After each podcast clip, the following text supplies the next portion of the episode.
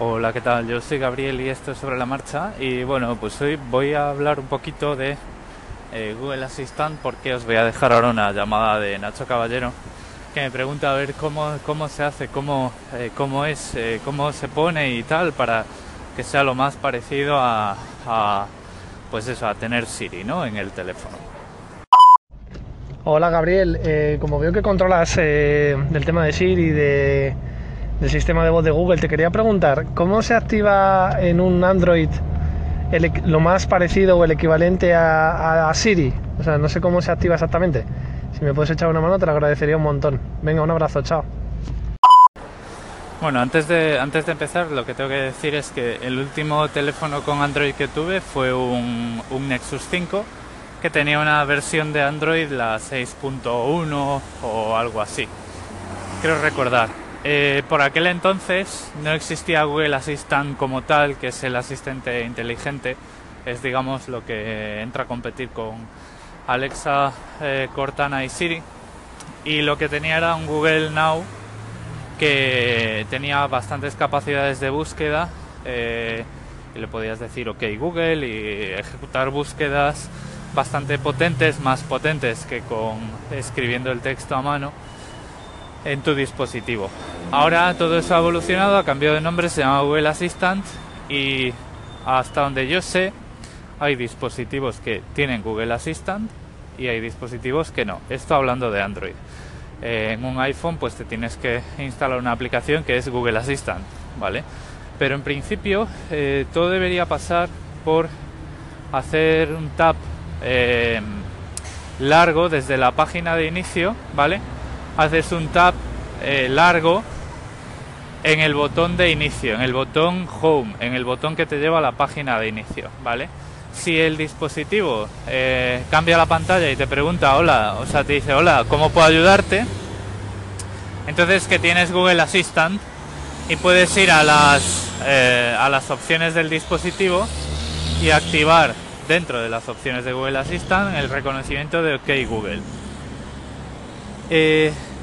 Si no lo tienes, bueno, pues eh, te tienes que instalar la aplicación de Google, irte a las opciones de la aplicación de Google. Existe una, hay una página de soporte de Google que explican todo esto, te ponen ahí eh, toda la ruta de configuraciones que tienes que seguir para eh, tener esto activado hasta el punto en el que tu dispositivo te deje. Me refiero hasta el punto en el que tu dispositivo te deje porque, bueno, como sabéis, eh, Android es un sistema operativo que Google ofrece gratuitamente cumpliendo una licencia, cumpliendo una serie de condiciones, entre las que está proporcionar un año y medio de, actualizaciones a los clientes a cualquier fabricante de teléfonos, ¿vale? Sin embargo, eh, dentro de las personalizaciones que los fabricantes hacen a su dispositivo está la personalización de la página de inicio y de la gestión de las ventanas y de la interacción con el usuario. Esto es lo que más cambia de un dispositivo Pixel, de un dispositivo fabricado por Google, a un dispositivo fabricado por cualquier otro fabricante, ¿vale? Y de hecho cuando salió Google Assistant y cuando, por ejemplo, yo cuando tenía el Nexus 5, eh, el reconocimiento de OK Google no desbloqueaba el dispositivo, ¿vale? En, en eh, teléfonos no fabricados por Google, es decir, tenías que tener un teléfono fabricado por Google para que en cualquier pantalla y con el teléfono sin estar enchufado a la carga, etcétera, etcétera, o sea, para que tú dijeras OK Google y el teléfono se desbloquease. Ahora mismo tienes que activar de alguna forma o, o, sea, en aquel momento tenías que activar eh, Google Now. Hasta donde yo sé, mi compañero en la oficina de la izquierda tiene un, eh, parece no sé si un Xiaomi o un OnePlus con una versión de Android muy alta. Eh, antes tenía un Nexus 5X y podía usar Google Assistant diciendo que Google. Ahora mismo pues tiene que hacer el tap en el botón de inicio.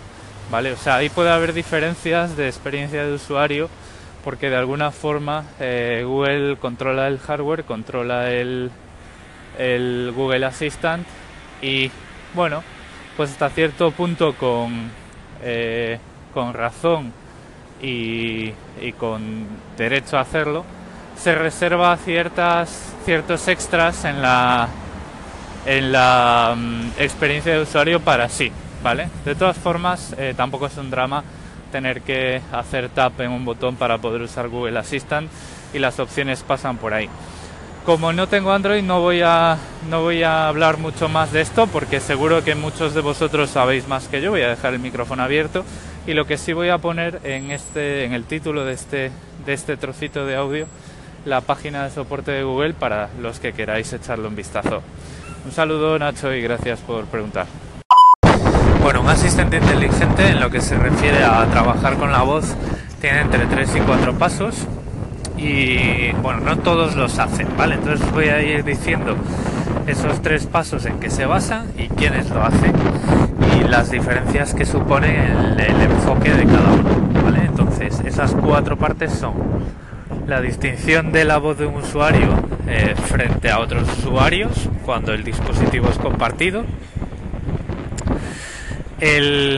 la conversión de voz a texto, es decir, de voz a eh, un dato que es fácilmente procesable en memoria, eh, distinguiendo caracteres, detectando sintaxis, gramática y demás. El análisis de la intención y los parámetros, es decir, sacar de ese texto qué es lo que quiere hacer el usuario y con qué parámetros, es decir, eh, por ejemplo, buscar algún resultado en internet y los para la cadena de búsqueda, ¿vale? Por ejemplo, eh, oye Alexa, búscame rollos de papel higiénico de doble capa y extra largos, ¿vale? La intención sería buscar, buscar, buscar producto, y los parámetros serían rollo de papel higiénico, doble capa, vale, todas esas palabras clave de nuestra búsqueda.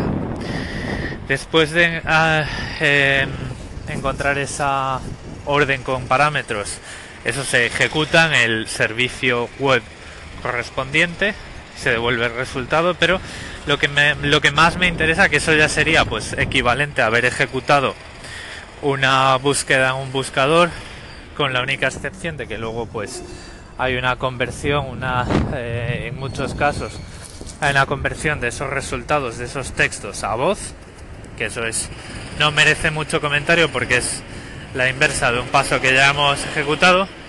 Ahí el, ese cuarto opcional del que os hablaba es la detección de eh, el sentimiento del que habla, ¿vale? Al, mismo tiempo que pasamos de voz a texto, vamos a detectar con la inflexión de la voz, con la entonación de las palabras, etcétera, etcétera, vamos a detectar cómo se siente su usuario y las emociones que está poniendo. ¿vale? Esto, por ejemplo, tiene muchas aplicaciones en los servicios de atención al cliente, en los que tenemos que saber si una persona hace una, una pregunta con interés o con enfado y dependiendo de eso la resolvemos automáticamente como una consulta cualquiera a un sistema automático o si detectamos que es un cliente que además ese cliente está enfadado pues se lo pasamos a un operador humano para que le dé una atención más personalizada. Bueno, eh, vamos con el primero que es eh, distinguir la voz de un usuario frente a la de otros usuarios.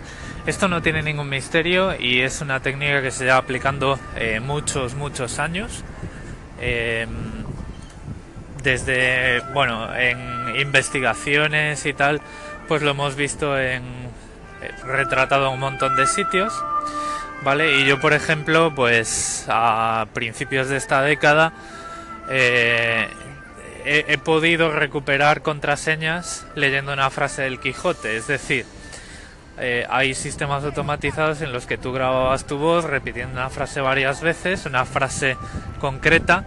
El sistema anotaba las características de tu voz para distinguirlas de los otros usuarios y eh, bueno pues gracias a eso y a una información que tú grababas eh, previamente las unas determinadas respuestas y tal con esa identificación de la biometría del, de parámetros biométricos de tu voz se te, se te reseteaba la contraseña.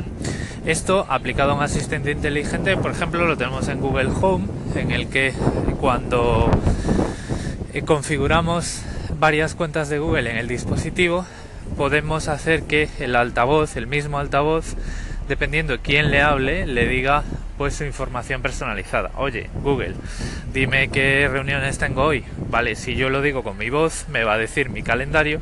Y si tú que estás oyendo esto le hablas al mismo altavoz, habiendo habiendo configurado tu cuenta de Google y habiendo entrenado tu modelo de voz, te va a responder con tus eh, con tus eh, compromisos de calendario, ¿vale?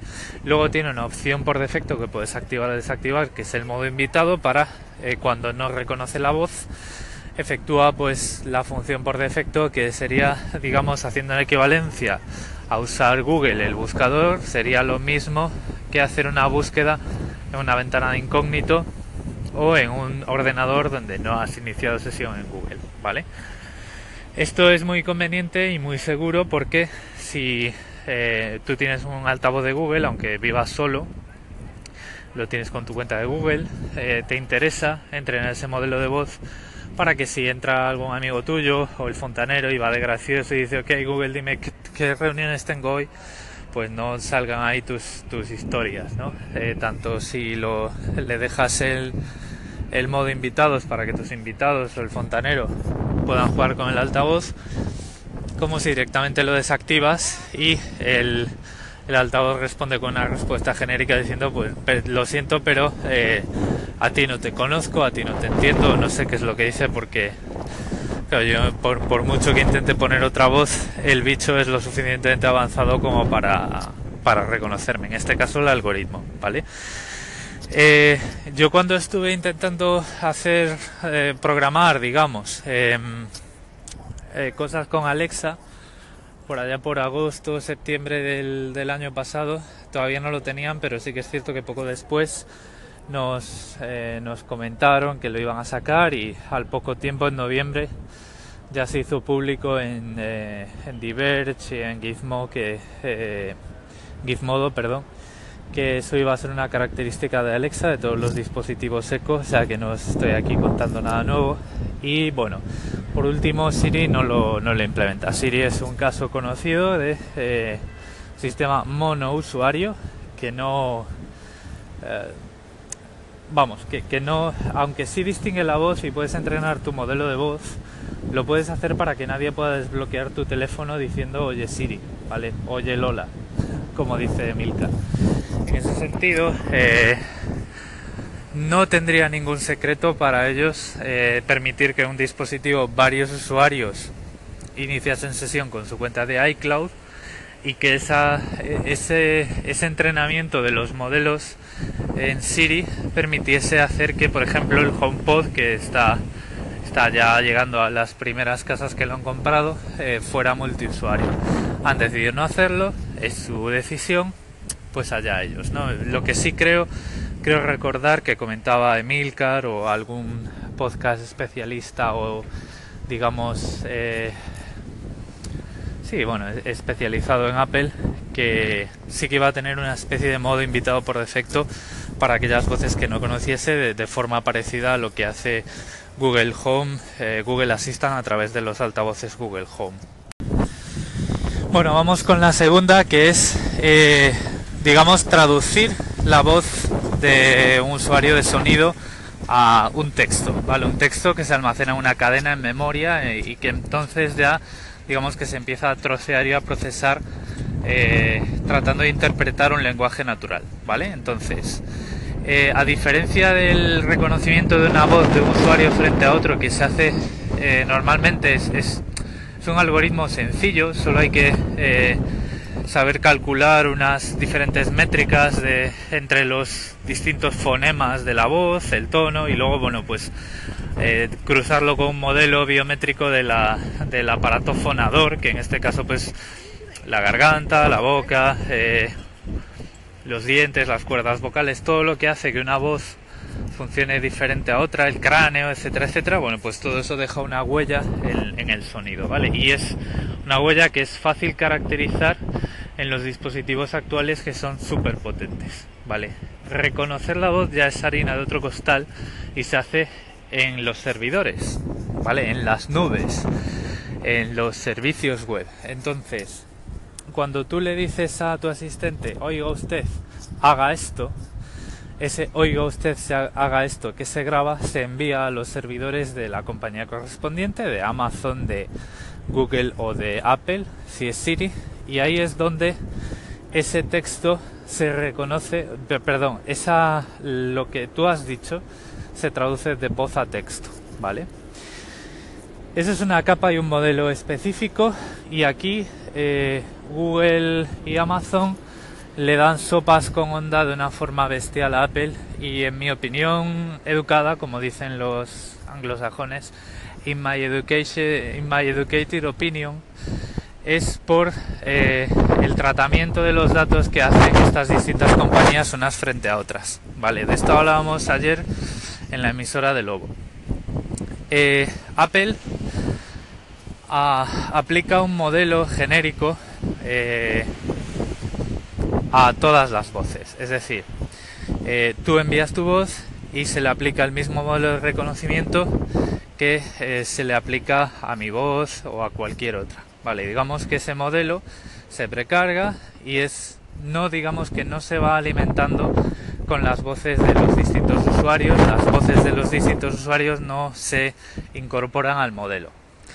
El, el modelo de Amazon y de Google es más abierto en ese sentido y lo que hacen es eh, alimentar ese modelo que va cambiando en el tiempo, es un modelo de aprendizaje máquina, se va alimentando con las voces de todo el mundo, ¿vale? Es decir, yo que hablo con, con Google Assistant, hablo en inglés, inglés australiano, con acento español, esas características únicas de la forma mía de hablar inglés se alimentan en el modelo y contribuyen que o sea, contribuyen a que Google entienda mejor a las personas que hablan en una situación parecida a la mía. Es decir, entender a una persona eh, que le da vueltas a las palabras, ¿vale? que no hablamos con el mismo orden, no formamos las frases en el mismo orden que los ingleses nativos. Y que además hablamos con un acento y una entonación diferente y una inflexión en las frases diferentes, porque no es ya solo el acento y la pronunciación, es que tú cuando hablas inglés probablemente formules una pregunta con una entonación española y los ingleses, si os fijáis, y si ponéis atención al escuchar algo en inglés en versión original, vais a ver que los ingleses le imprimen una cadencia diferente, una, una entonación distinta a la frase entera cuando hacen una pregunta. Eso todo eh, pone patas arriba al modelo, ¿no? Entonces, cuando tú eh, tienes unos términos y condiciones que permiten cuando la gente los acepta, que su voz mejore el modelo y que mejore el modelo no solo para sí, sino para el resto de los usuarios, pues la cosa avanza bastante. Avanza bastante y deja atrás a competencias como Apple que tiene un modelo más eh, respetuoso con la privacidad.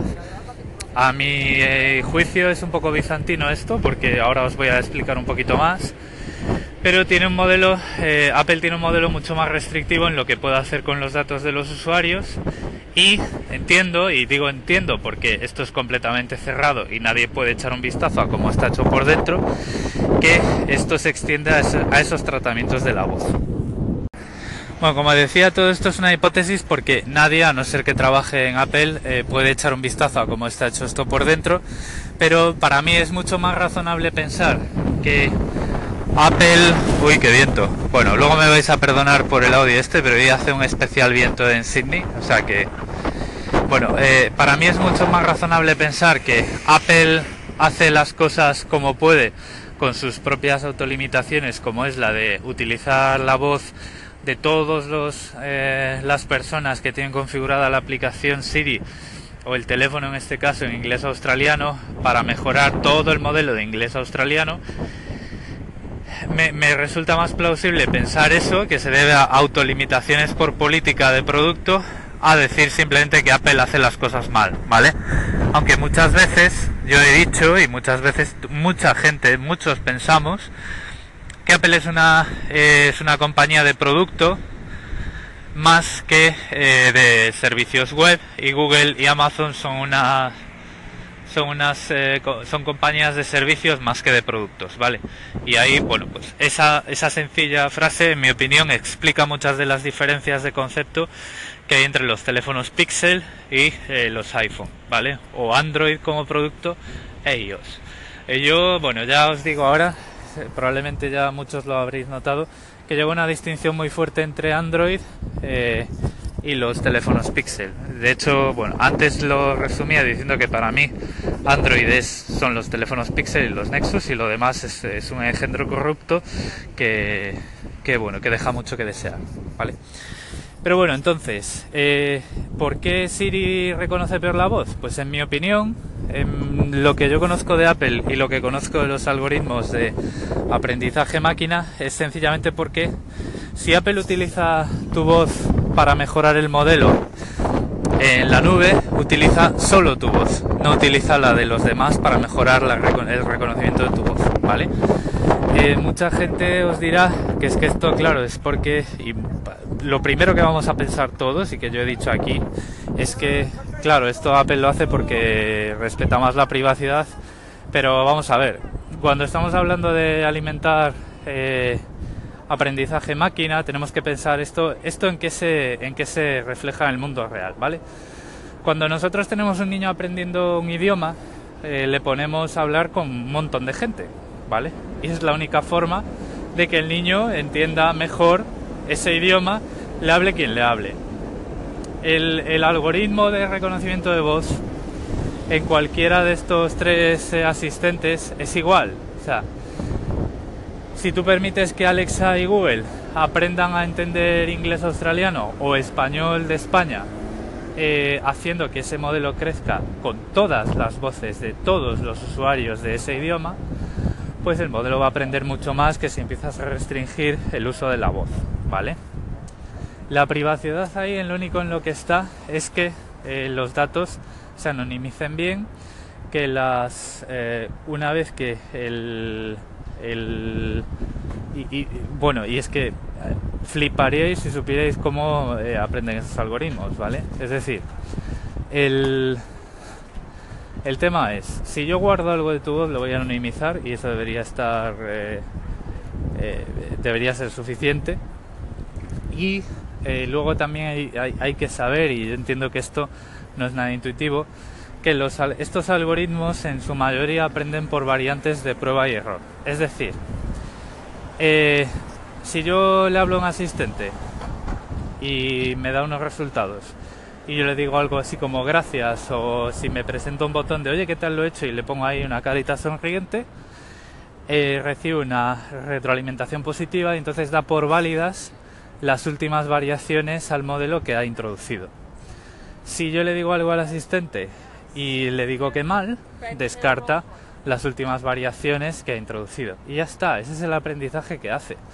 ¿Qué es lo que ocurre? Que eh, digamos que todos estos algoritmos lo que hacen es decidir caminos de mejora y cortar aquellos caminos que dan un resultado, un índice de satisfacción menor. Dicho esto así, parece muy de ciencia ficción, pero eh, matemáticamente no es tan complicado, ¿vale? Y es, es pues es algo es algo sencillo, digamos, porque además cuando un algoritmo falla lo que va a ocurrir es que la persona que ha hablado se lo se lo repetirá más lento. Bueno, pues la primera en la frente ya tengo que repetir uno y es el procesamiento del lenguaje natural. Es decir, cuando ya tenemos el texto eh, detectado, tenemos que empezar a eh, descifrar qué es lo que este buen hombre o esta buena mujer quería decir en términos de verbo, objeto directo, objeto indirecto, es decir, analizar la frase. ¿Qué demonios quiere de nosotros? ¿No? Encontrar la orden y los parámetros. Voy a abreviar un poquito porque eh, lo bueno de si es que le queremos ver algo bueno a tener que repetir las cosas es que pues eh, puedo centrar un poco más el tiro. Eh, aquí la diferencia que hay entre que puede haber entre Android y Alexa que hacen lo mismo y Apple que hace cosas distintas o que digamos que el resultado que percibimos es diferente, es otra vez esas correlaciones cruzadas entre las frases de diferentes usuarios con diferentes formas de hablar y no hacerlas, ¿vale? Y tener un modelo más genérico que no utiliza toda la población de usuarios para mejorar, sino que, bueno, pues va de alguna forma, si es que lo hace, ¿vale? Va utilizando solo tu perfil para mejorar tu perfil. Yo dudo que esto lo haga porque computacionalmente es costosísimo y no, vamos, eh, me, extrañaría mucho que, lo hicieran. O sea, yo creo que si La diferencia está en el uso de los datos del usuario para mejorar o no el modelo, es directamente que ellos no lo hacen y que tiene un modelo más estático y que es eh, menos dinámico a la hora de, hacer estos aprendizajes eh, máquina. Entonces, ah, de aquí lo que se trata es, como ya digo, de ese texto que tenemos almacenado en memoria en algún servidor, eh, sacar la orden y, los parámetros. Por ejemplo, envíale un mensaje a Pepito que diga no sé qué, ¿no? Envía o envíame es el verbo, un mensaje es el objeto directo, ahí ya podríamos decir, bueno, pues eh, por WhatsApp a lo mejor o por la aplicación por defecto de mensajería. A Pepito, pues eh, ya el sistema debería buscar Pepito en su lista de contactos y que diga, pues ya ahí sería un gatillo para empezar a interpretar el contenido y digamos dejar de interpretar la frase porque lo que viene después de que diga, eh, abro comillas, es el contenido del mensaje que tengo que enviar literal, ¿vale? Claro, esto al final, esta etapa digamos que es la que está justo antes de ejecutar esa orden. Y aquí hay una diferencia muy seria eh, a la hora de programar estas cosas entre, Google y Alexa que hacen lo mismo y Apple y Siri. Eh, Siri solo puede ejecutar cosas que tú tengas instaladas en el iPhone. Es decir, Siri una vez que interpreta tu voz e interpreta lo que querías decir descifrando la orden y los parámetros, vuelve a tu teléfono móvil o a tu iPad o a tu HomePod, a tu sistema iOS y ejecuta ahí la orden, ¿vale? Por ejemplo, para que en Siri, en, eh, sí, en el mundo Siri, eh, funcione enviar mensajes por WhatsApp, lo que tienes que tener es, tienes que tener instalada WhatsApp en tu teléfono y además le tienes que haber dado permiso a Siri para ejecutar WhatsApp. En Alexa y en Google eh, funcionaría de forma diferente. Es decir, del servidor de Google o del servidor de Amazon Web Services se salta directamente al servicio web. En, en este caso, imaginaos que WhatsApp tuviese un API web para enviar mensajes de texto. Saltaríamos directamente de la nube de Google a los servicios, al servicio de WhatsApp sin pasar por tu teléfono, ¿vale? Entonces, en ese sentido, lo que tendría, donde tendríamos que instalar la, la característica WhatsApp en nuestro asistente sería, pues en el caso de Google, en la aplicación Google Home, en el caso de Alexa, en la aplicación Alexa, buscando esa, entre comillas, aplicación de asistente en las tiendas correspondientes. O sea, es un enfoque totalmente diferente. Entonces, claro, eh, pues eh, ¿qué, implica esto? Eh, pues más costes de desarrollo en el caso de Siri, porque ya te hacen falta dos perfiles. Te hace falta el perfil de el tío que desarrolla en el servidor la función específica para Siri de enviar un mensaje de texto y el tío que desarrolla en, en iOS ese, esa SDK interna del sistema operativo que le permite a Siri ejecutar esa función. ¿Vale? Por ejemplo, un ejemplo que tenemos ahora nosotros es en la aplicación de ING de Australia. Te puede leer el saldo de las cuentas, pero es un saldo de las cuentas que lee directamente de la aplicación y que tienes que dar permiso a Siri a utilizar tu aplicación de ING Direct. Y además dentro de la aplicación tienes que dar permisos a que las cuentas se leen sin hacer login. Como decía, lo que Siri es capaz de hacer por ti, por, por lo tanto, ocurre en el teléfono. Lo que Google y Alexa son capaces de hacer por ti, ocurre en la nube, ocurre fuera de tu dispositivo.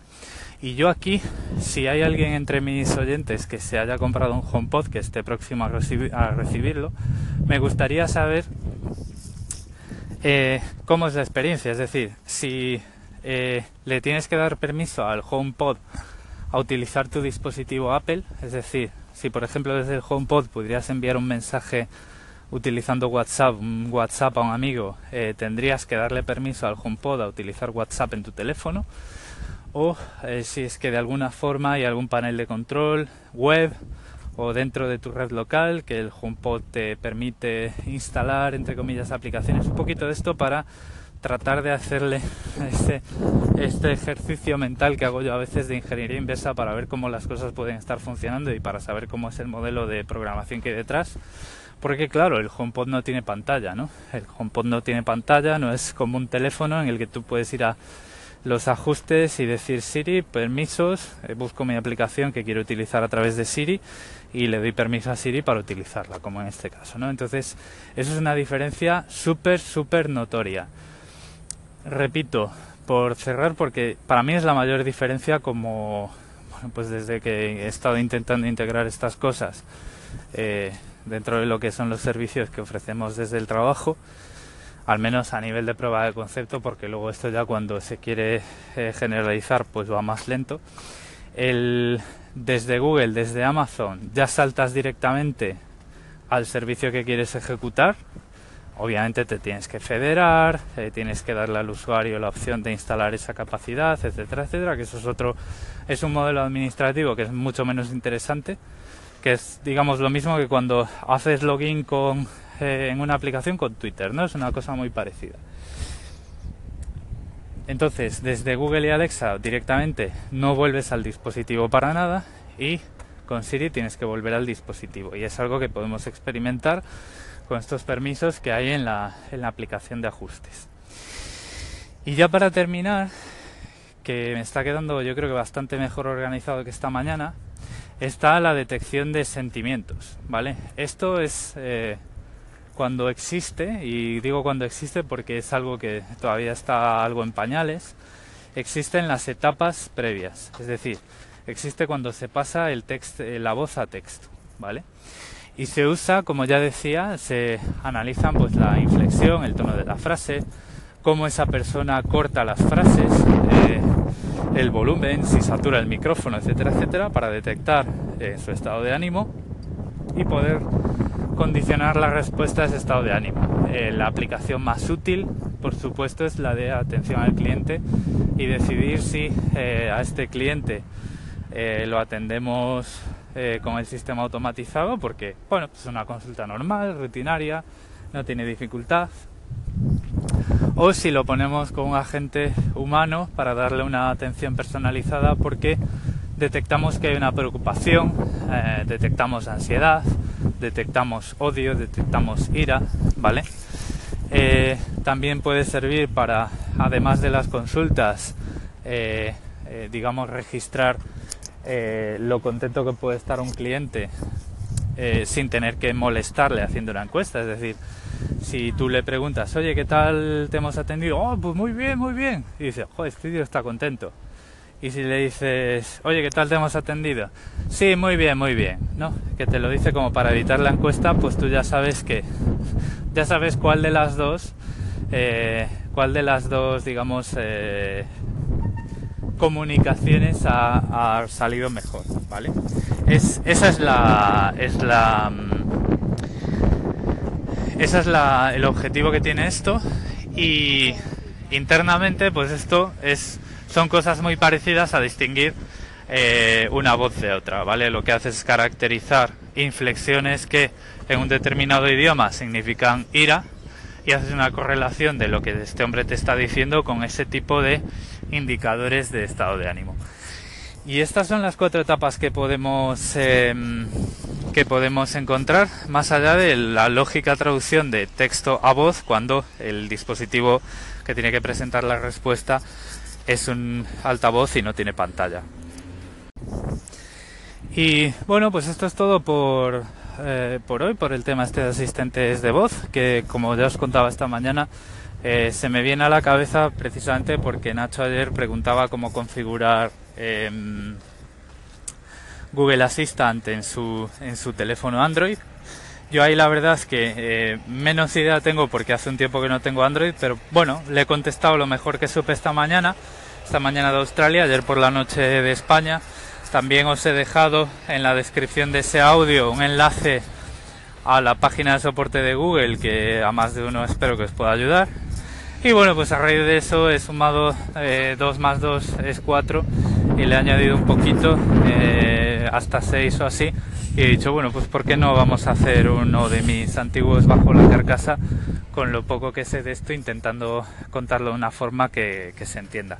Ya me diréis vosotros si se ha entendido. Eh, me podéis corregir y comentar todo lo que queráis. Eh, queda el micrófono abierto especialmente para aquellos que os hayáis lanzado a comprar un HomePod y me podáis eh, contar cómo se configura, por ejemplo, para poder mandar un WhatsApp desde el HomePod, desde el altavoz, con que me contéis el flujo de trabajo y de opciones que tenéis que tocar, eh, tanto en la configuración del altavoz como en la configuración del teléfono en sí que tocarlo, es más que suficiente, ¿vale?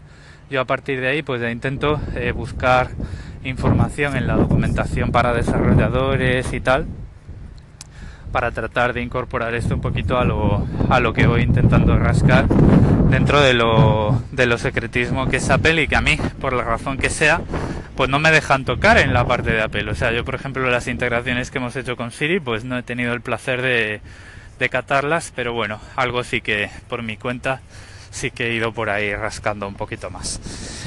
Y nada, eh, pues eh, lo dicho, micrófono abierto. Venga, un saludo.